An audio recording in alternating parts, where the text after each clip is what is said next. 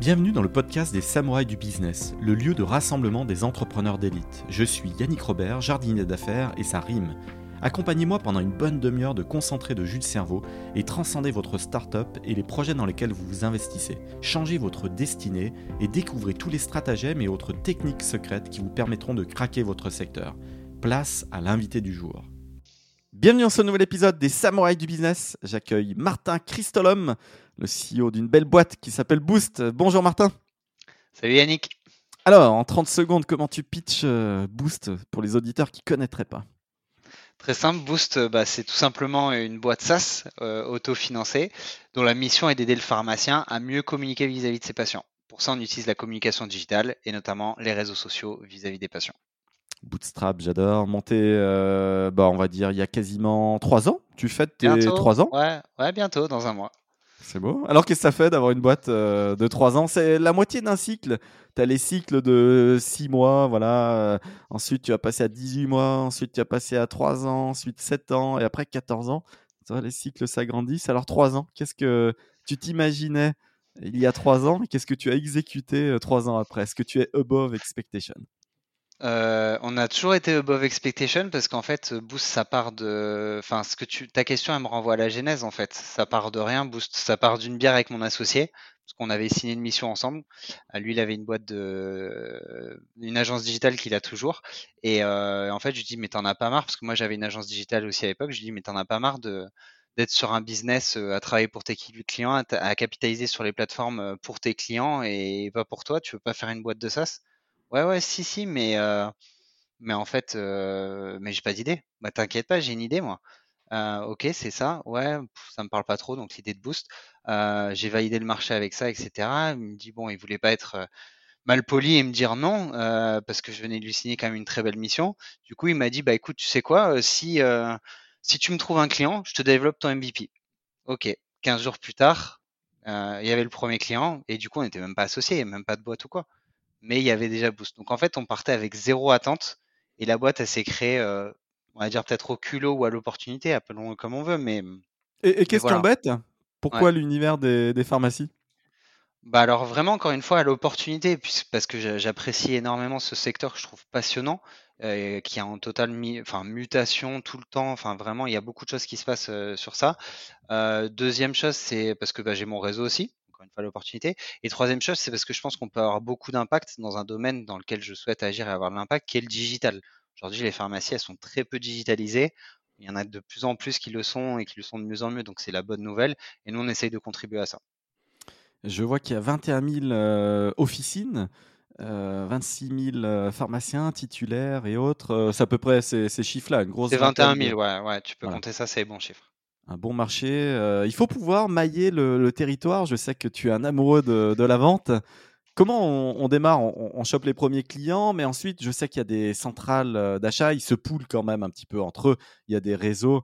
Euh, j'ai des potes aussi dans la com qui font les logos de certains gros réseaux. Comment, comment on crée le maillage? Alors bah nous, euh, notre go-to-market, comment il a été fait euh, principalement quand je te disais euh, je trouve un premier client, le premier client que j'avais trouvé, qui n'était pas un client, qui était un partenaire en fait, un partenaire distributeur, qui sont ce, genre de boîtes qui agrègent d'une quelconque manière les pharmacies et les rallient à leur groupement ou les grossistes répartiteurs. Là, c'est un grossiste répartiteur. Nous, nos meilleurs partenaires sont les groupements de pharmacies. Mais il y a un autre acteur dans ce marché qui peut être intéressant, et c'est notre première étape, prochaine étape chez Boost, que sont les laboratoires pharmaceutiques qui ne sont pas ignorés quand même. Et, la USP, la Unique Selling euh, Proposition, euh, quand tu te lances les six premiers mois, c'est quoi? C'est euh, ça part d'un constat simple basé sur une étude de marché. je crois que c'était sur 250 pharmacies à l'époque. On n'est pas bon en tant que pharmacien sur, la sur communiquer avec nos patients quand ils sont en dehors de l'officine. On sait qu'il y a des moyens aujourd'hui qui le permettent de garder le contact avec eux même en dehors de l'officine, euh, notamment les réseaux sociaux. On n'a pas le temps de s'en occuper, on n'a pas l'inspiration non plus pour faire du bon contenu, on n'a pas les compétences, il faut quand même des compétences techniques ou même rédactionnelles, hein, le côté plume, et on n'a pas le budget euh, d'embaucher un community manager. Par contre, on est prêt à payer pour ça. Et ils sont prêts à payer pour ça, pour la parapharmacie finalement, les huiles essentielles et autres. Est-ce que c'est ça le, métier sur lesquels ils ont envie d'opérer la, com? Bah, En fait, ils vont payer pour avoir des retombées. Et les retombées économiques, pour eux, elles peuvent se découler en, trois axes. le premier, ça va être faire revenir des patients, des clients dans l'officine, donc vraiment travailler sur la fréquence d'achat. Le deuxième axe, ça va être faire connaître via la com des nouveaux services ou des services qui, sont consommés par ailleurs, mais on ne sait pas qui en a dans la pharmacie. Les huiles essentielles que tu achètes à Jiffy plutôt que d'aller dans la pharmacie, alors que tu vas toutes les quatre semaines dans ta pharmacie avec ton renouvellement d'ordonnance, c'est juste que tu es allé directement au comptoir et tu n'as pas flâné comme dans un Ikea. Bah ça, ça va jouer sur le panier moyen. Un service qui n'est pas connu, une solution qui n'est pas connue n'est pas consommée. Donc la com sert à ça. Et enfin, le dernier axe de bénéfique et pour la retombée économique de la pharmacie, c'est la fidélisation qui fait très bien au comptoir. On a tous expérimenté quand on allait pour un traitement à l'officine. Pourquoi pas continuer à le faire quand on est quand 70% des Français passent une heure par jour sur leur smartphone. La petite croix verte qui scintille et qui est le symbole des pharmacies et qui est une bonne aide comme ça dans la rue pour la retrouver très facilement. Et finalement, le, pire allié, euh, un ennemi, un ennemi de la com des pharmacies, parce que finalement, on se dit, ça homogénise en fait l'image de, chaque officine et on se dit, tiens, bah, celle-ci, euh, euh, c'est la même chose que celle-là, on fait pas trop attention. Et, on, va dans la première qui, vient, en fait, parce que cette cette croix verte institutionnelle rassure. On sait qu'on rentre dans une pharmacie, n'importe laquelle. Est-ce que c'est pas un peu ça le, problème de la com euh, dans les officines? Ben, En fait, j'ai écrit un, un, post LinkedIn récemment, c'est je n'ai pas besoin d'être bon sur la communication digitale pour que mon officine tourne. Et je pense que ce que tu dis, c'est ça. C'est qu'en fait, on a eu pendant trop longtemps, ça a été trop facile pendant trop longtemps de se dire juste j'ai un emplacement les, fondamentaux du commerce et c'est bon, ça va tourner. Aujourd'hui, il y a des modes de consommation, surtout du contenu, qui ont évolué. Et du coup, on peut décider d'ignorer ça. Mais dans ce cas-là, c'est soit on est présent et on prépare l'avenir, soit on se dit on fait comme on a toujours fait. Et dans ce cas-là, on prépare, euh, moi, ce que je pense qui est une décroissance. Et euh, là, je te le dis, je suis jeune papa, donc euh, je suis retourné dans les officines. moi, honnêtement, même si je suis pas le meilleur client des officines parce que c'est plutôt des personnes âgées, pour en parler, mais je serais content de me sentir appartenir à une pharmacie. Je serais prêt à faire plus de 10 minutes en plus pour savoir que je suis, au bon endroit, tu vois. Au bon endroit, pas que parce que je vais retrouver effectivement toute la gamme, mais les conseils, la fidélisation, des offres qui peuvent être intéressantes. En ce moment, on est dans le mois du bébé. Je dis, bah, tu vois, par exemple, savoir que c'est un vrai budget hein, aujourd'hui euh, quand tu as un enfant euh, à la pharmacie. Bah, tu vois, savoir ça, c'est pas anodin. C'est des petits trucs qui, ça va pas faire la différence dans ma vie, mais quand même, ça va faire la différence dans le choix que je vais faire de l'officine. Je sais aussi qu'il y a un boost, sans jeu de mots avec ta marque, un boost dans les compléments alimentaires et que euh, les pharmacies sont le bon lieu de recommandation de ce type de produit. Et donc, ça peut être pas mal hein, pour aller travailler un peu son niveau de collagène et, autres dans le corps. Ça, peut être pas mal. Si, tu savais tous les services maintenant qu'il y a dans une officine, c'est incroyable. As, vraiment, c'est très riche l'offre qu'il y a. Et le, le problème qu'il y a, du coup, c'est de l'écouler, le sell-out. Comment tu boostes ton sell-out pour, euh, bah, pour faire tourner au mieux ton officine? C'est vrai qu'il y a un nombre de références euh, assez dingue. Mais le problème, c'est que le consommateur arrive euh, parfois réactif.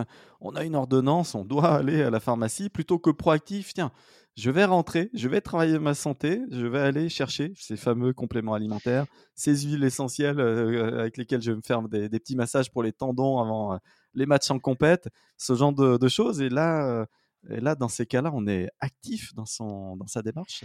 Il y a des pharmacies qui l'ont très bien compris ce que tu dis. C'est les, maintenant, elles ressemblent, elles peuvent être décriées sur le marché des, officines, mais elles ressemblent à des, de la GMS, quoi. Tu vois, c'est vraiment des grosses officines qui ont vraiment structuré et qui exploitent euh, au mieux tous les parcours utilisateurs. Après, bon ben, c'est souvent décrié parce que le pharmacien, il est toujours tiraillé entre sa casquette de professionnel de santé et sa casquette de commerçant. Aujourd'hui, le pharmacien, ça doit être un vrai chef d'entreprise qui sait manier, manier ces, deux, ces deux casquettes au mieux pour garder le côté santé où il y a certaines officines qui font 80% de leur chiffre sur du médicament et le côté para qui rapporte plus de, marge. Et euh, comment je l'équilibre? Ben, Tu vois, dans le cas extrême euh, des, super grosses pharmacies, ben, le côté para occupe beaucoup, beaucoup plus une partie prépondérante du chiffre d'affaires aussi. Il y a de plus en plus de corners euh, para, justement, euh, dans la grande distribution. Est-ce que c'est des cibles pour toi? Est-ce que c'est des clients, euh, ces grands réseaux? Parce que on, peut aller flâner maintenant quand on va au Carouf dans un, immense corner et, assez adapté finalement.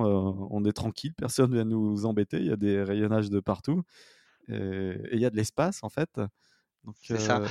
Nous, on a une démarche pour répondre à ta question très, on va dire, rationnelle sur le sujet où on a fait d'abord une offre qui était adaptée pour les officines qui n'étaient pas ces grosses pharmacies pour plusieurs raisons. pour le raison que nous, on s'est positionné sur un SaaS à faible coût et du coup à volume important. Donc toucher quelques très grosses pharmacies, mais en petit nombre, ce n'était pas notre modèle. Là, maintenant, on est en train de faire l'étape 2 de Boost et de transformer. là où on a 1200 pharmacies, donc un peu plus de 5% du marché, notre but, c'est d'aller atteindre avec un autre type d'offre 10, 000, 10 pharmacies, la, enfin, la, moitié du marché, et aussi du coup toucher ces officines-là, pouvoir les aider là où aujourd'hui notre value proposition actuelle, elle va moins aider une grosse pharmacie qu'une petite.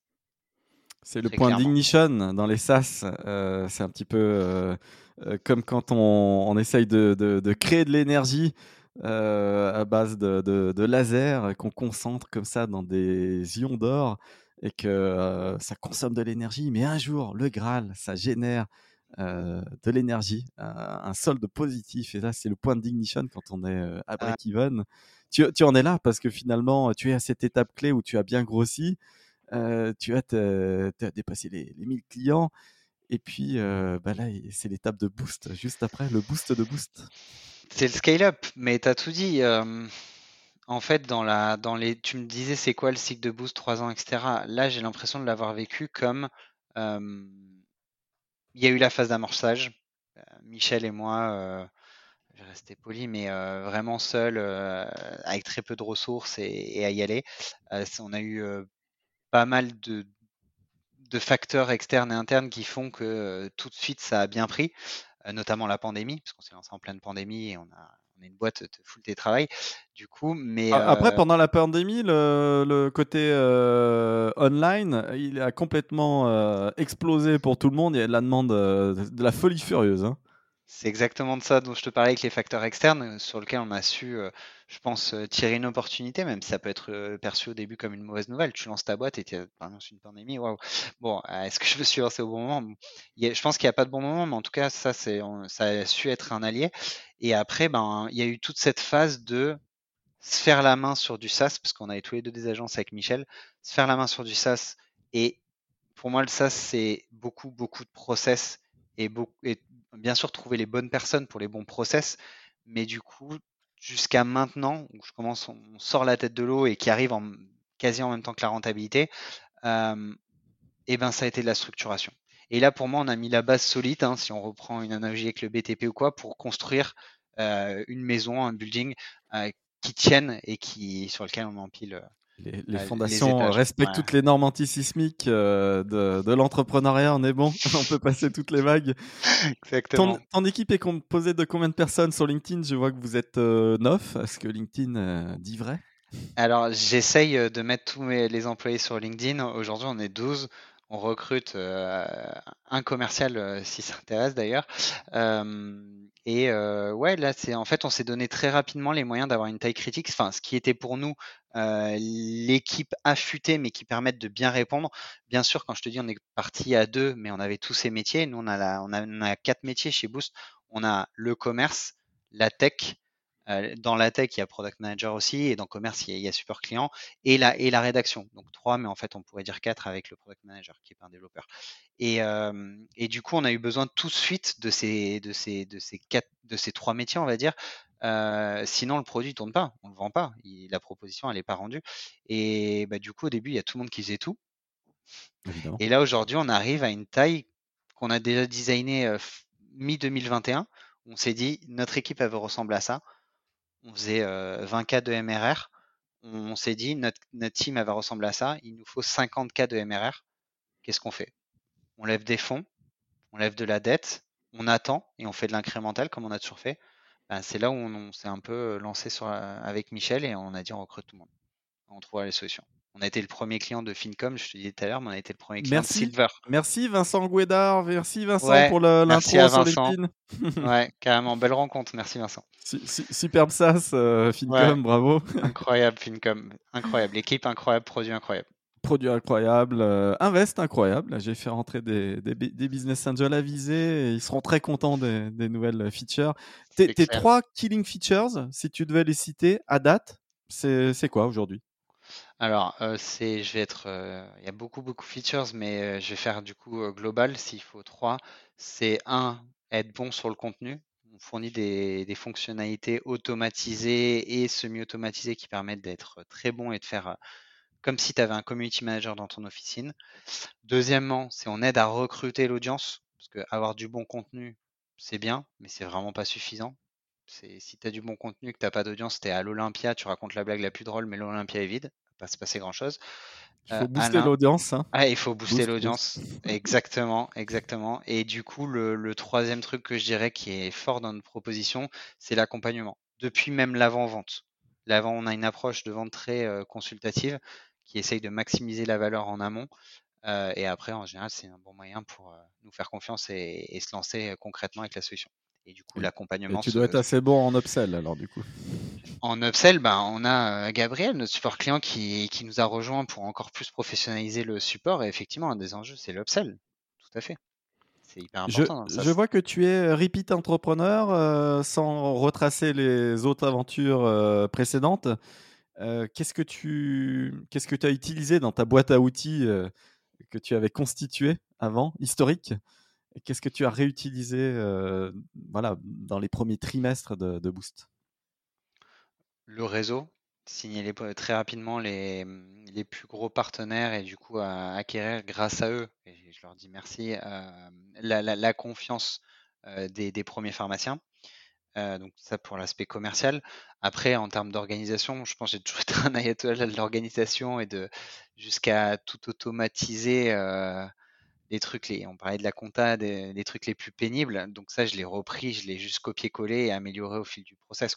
Et là, maintenant, en fait, qu'on a une taille critique, tu vois, je t'ai pas parlé de toutes les fonctions support, finance, RH et tout. On n'a pas tout ça. Je pense que ça serait encore un- une marche, mais pour l'instant, on fait nous-mêmes. Là, grâce à ça, je pense qu'on pourrait très facilement maintenant déléguer ce genre de choses parce que on a capitalisé sur ce qu'on avait déjà utilisé dans des boîtes comme l'agence en fait. L'entrepreneuriat, c'est jamais facile. euh, Il y a toujours des obstacles. On pense toujours avoir éteint le, le sommet de l'Everest et puis derrière, boum, il y a une nouvelle, euh, un nouveau sommet à franchir. Ça va être quoi les prochains obstacles à franchir là sur les deux prochaines années? Le product market fit de notre nouveau positionnement.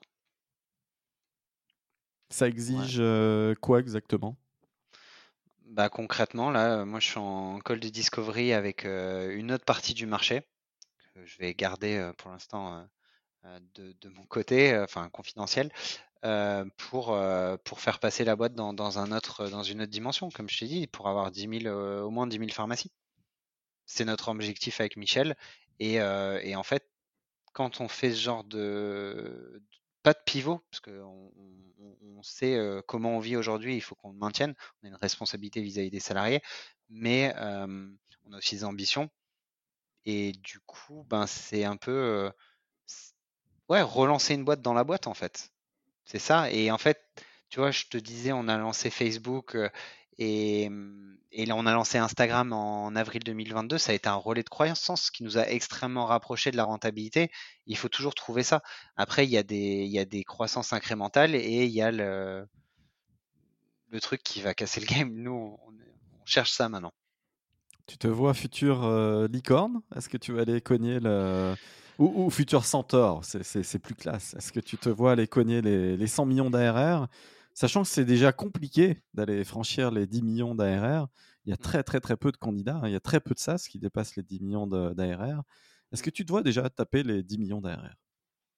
Je nous le souhaite. Maintenant, euh, ce qu'on a toujours fait avec Michel, c'est une approche plus. euh, on n'est pas une boîte qui a levé des fonds. C'est pas aujourd'hui notre mindset, en tout cas pas sur cette boîte. Euh, on sait qu'on est sur un marché qui est restreint. On a toujours eu euh, la question qui nous a été posée et qu'on se pose toujours, mais euh, pour l'instant on y a répondu, de se dire est-ce qu'on va aller sur d'autres verticales? Ça pourrait s'entendre, on a la tech. Mais on a décidé plus d'aller en profondeur dans cette verticale et vraiment d'être sur, sur, une part de plus en plus grande de la chaîne de valeur.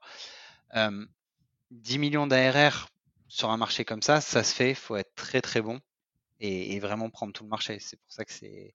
Et l'international Parce que l'Allemagne a 20 000 officines aussi, 19 000 je crois, enfin c'est taille comparable. Mmh.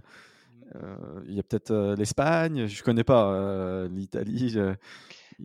Ouais, on a des ambitions à l'international. Pour commencer, on est aussi sur un, produit de contenu.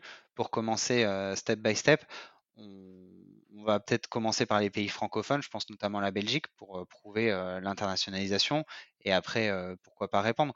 Aujourd'hui, on a un peu touché ce genre de, problématique avec le contenu parce qu'on adresse via des partenaires des officines qui sont dans les dom-tom. Donc, ce n'est pas l'international, mais ça exige d'avoir une rigueur dans le contenu pour être bon aussi vis-à-vis des patients de ces officines-là. Donc on, est déjà dans, les bottes de ça, mais pour l'instant, c'est comme je te dis, c'est pas encore la priorité. On voudrait euh, casser le game déjà en France. Le recrutement, le management, c'est toujours compliqué, mais euh, tu prends goût. Euh, c'est quoi les challenges sur ces deux points? Extrêmement dur. Le recrutement, moi, je trouve que c'est un des points le plus stratégique, le point le plus crucial, mais le plus dur aussi, le, recrutement, au même titre que les officines galèrent à recruter, by the way. Mais en fait, on a, on a eu beaucoup d'échecs, je pense, dans le recrutement. Ça a été dur de trouver euh, la bonne manière d'opérer, le bon canal. Par exemple, tu vois, aujourd'hui, euh, on pense qu'on a trouvé le bon canal, le bon process ensuite, le bon process pour euh, dérisquer au maximum les profils qui nous rejoignent. Et ensuite, une fois qu'ils nous rejoignent, bah, le bon onboarding, tout, ça va de pair pour que, la personne se trouve épanouie et, se sente bien et, fasse ses résultats. C'est et après, du coup, tu me parlais du management. Le management, là, on est au tout début. Euh, on, a, on a très peu de managers et on est à l'étape où il faut mettre des managers. Sinon, on ne grandira pas. Alors, structurer l'équipe manager, ça, ça met du temps. Euh, trouver le head of sales, trouver le CMO. Euh, le CTO, généralement, c'est l'associé historique, puis finit par déléguer, mais, mais bon, ça. se fait en organique, en interne, alors que généralement, on fait plutôt de l'externe sur les autres postes, sur les autres key managers. Exactement, bah, les managers viennent de, de l'interne, effectivement. C'est bien, la promotion interne. Mm. les sales, les sales est-ce que tu tapes dans le vivier des, visiteurs médicaux? Parce que finalement, euh, euh, les représentants de cette industrie médicamenteuse, euh, bah, ils ont des super sales. Eh les gars circulent et, et, maillent parfaitement toutes les pharmacies en France. Est-ce que tu tapes dans ce vivier? Alors, la réponse est il y a des gens qui postulent pour, pour ces postes-là et qui en fait vont, viennent chercher aussi chez nous beaucoup le télétravail. Être sur la route, c'est bien, mais il y en a qui aspirent à autre chose. Donc eux, Boost va être attractif pour eux. Là où on va être moins attractif, c'est qu'on ne peut pas lutter face à la rémunération qu'offre et les conditions qu'offre un laboratoire qui est une autre taille que Boost et avec des avantages terrain, nature, etc c'est là où c'est plus compliqué de trouver un, match en fait. C'est vrai que c'est très très bien payé hein, que métier visiteur médical mais pour, les amoureux de la vente. ouais, visiteur médical, délégué pharmaceutique, c'est après il y, a, des effectivement il y a des très très bons. Par contre, l'approche qu'on a nous, tu vois, en vendant un abonnement quelques dizaines d'euros par mois, parfois sans engagement, ben c'est qu'en fait on peut pas se déplacer. Le modèle il tient pas sinon. Donc c'est de la vente par téléphone et c'est rare de trouver des gens qui sont bons à la vente par téléphone. En, termes de rétention, euh, tu observes quoi euh, sans aller dévoiler tous tes chiffres? Est-ce que euh, est-ce que c'est un sujet le churn chez toi ou, ou est-ce que tu as une LTV énorme et les gars restent là 5 ans et pas de soucis? Alors, je pense que bah, grâce à Fincom, encore une fois, je les salue, notre LTV sur CAC, il est largement supérieur à 3, qui est un bon indicateur déjà, qui est un indicateur un peu du marché. Notre churn aussi, il est vraiment inférieur aux 12% que tu peux voir aussi dans le produit Fincom, qui est un peu un benchmark. je crois que c'est international des SaaS. donc de ce point de vue, on a des études et on peut aller benchmarker sa performance par rapport aux autres. C'est très bien fait. Ça, c'est génial. Dans l'outil, c'est une des fonctionnalités que je préfère. Mais du coup, du coup, voilà, pour répondre à ta question, après, c'est toujours un sujet en fait, le churn. C'est si c'est pas un sujet, je pense que c'est qu'on on, s'en fout des clients on on, ignore pourquoi ils s'en vont. Nous, c'est vraiment, on développe notre propre CRM et tous nos outils sur lesquels on utilise, en plus de développer l'outil pour nos, clients, nos partenaires. Euh, c'est, et c'est important pour nous parce que ça nous permet de bien opérer du mieux possible le business selon notre idée en tout cas. Donc euh, ça, on le regarde tous les raisons de résiliation, les analyses et tout. Donc c'est hyper important pour nous. Tu, es data driven alors par, euh, ben, On est deux ingénieurs. Deux ingénieurs, on mise beaucoup sur les chiffres. Ce qui se mesure s'améliore. Vraiment, c'est un peu notre tagline euh, quand on réfléchit rationnellement avec Michel. Et quelque chose qui marche pas, chiffre à l'appui, on l'arrête quoi. Enfin, c'est sinon dans le mur. Au quotidien, au quotidien, l'entrepreneuriat, c'est des hauts et des, des bas, hein, du up and down. Euh, j'ai un livre hein, intitulé comme ça, Up and Down. je t'ai déjà acheté le livre des sales, vas-y, bah renvoie-moi, je t'achète ce livre. Mais, toi, toi tu prends le maximum de plaisir euh, où exactement? Euh, Alors, et je pense que là, là tu me prends à froid, mais je pense que je distingue deux plaisirs. Plaisir en termes de fierté. Tu vois, j'ai plaisir à me dire qu'on a construit ça et le plaisir opérationnel. Le plaisir en termes de fierté, d'achievement, c'est la team. Ça, sans hésiter. C'est euh, quand je me dis waouh, mais euh, ce qu'on a créé en termes de d'humain, tu vois, c'est après des fois c'est aussi le côté très dur l'humain. Des fois tu peux être très déçu ou des choses comme ça, mais euh, quand tu arrives à fédérer une équipe et en ce moment c'est vraiment le cas. Là, on va avoir un salon ce, ce week-end et on enchaîne avec le, notre premier vrai séminaire d'entreprise, c'est ma plus grande fierté. Euh, mais du coup, le plaisir que je prends dans l'opérationnel, c'est le sales et la structuration. Ah, c'est sûr que c'est la compétition, le sales. Et en fait, le recrutement aussi. Je prends de plus en plus de plaisir sur euh, trouver les, les, bonnes personnes, celles qui vont apporter du, de la valeur et qui, qui, qui matchent nos, nos valeurs vraiment. Et je suis persuadé maintenant qu'il faut vraiment recruter sur du mindset. Quoi.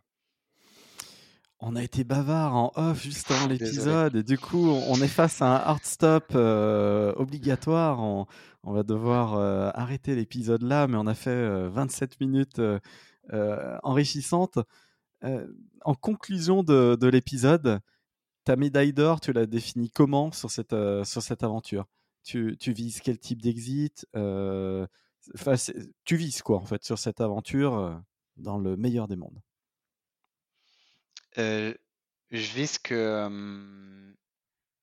on finisse par gagner beaucoup d'argent, que ce soit avec la boîte ou à titre personnel, par exemple sur une revente. On sait très bien qu'il y a des boîtes qui se revendent qui ne sont pas rentables. Mais en fait, pourquoi? C'est mon objectif. Et le MNE est très très très actif en ce moment, donc c'est très favorable. Je sais bien, je sais bien. Euh, du coup, euh, du coup, c'est ça l'objectif. Et en fait, l'objectif, c'est pas juste d'avoir de l'argent pour l'argent, c'est parce qu'on veut monter encore une autre étape avec Michel. Là, pour nous, le but de ça, c'est de faire la preuve du concept pour nous, qu'un SaaS tourne bien.